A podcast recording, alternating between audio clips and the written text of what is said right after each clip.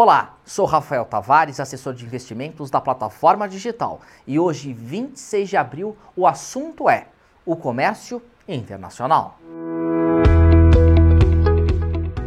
Meu negócio, day by day. Em adaptação ao novo cenário mundial, uma tensão na ótica no mercado de commodities trouxe quedas fortes que marcam um mau humor para esta semana justamente em um momento que o mundo está de olho no congestionamento gigantesco no porto de Xangai, que afeta o mundo inteiro, e com uma possível paralisação das cadeias produtivas das micro-regiões, devido à crise sanitarista que entrou em nova onda.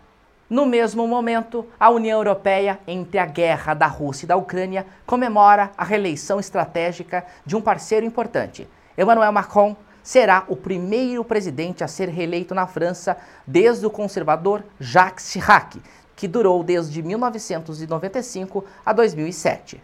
E ter Macron na cadeira do Parlamento Europeu é saber que os ideais franceses permanecem os mesmos nas discussões do bloco. E o bloco não pode sofrer mais, já que seguiu com grandes desfalques, tensões entre os países e reestruturações econômicas. Com os holofortes direcionados para o Pacífico, Ásia e Europa, o Brasil assistiu de camarote à forte onda dos minérios, que podemos surfar.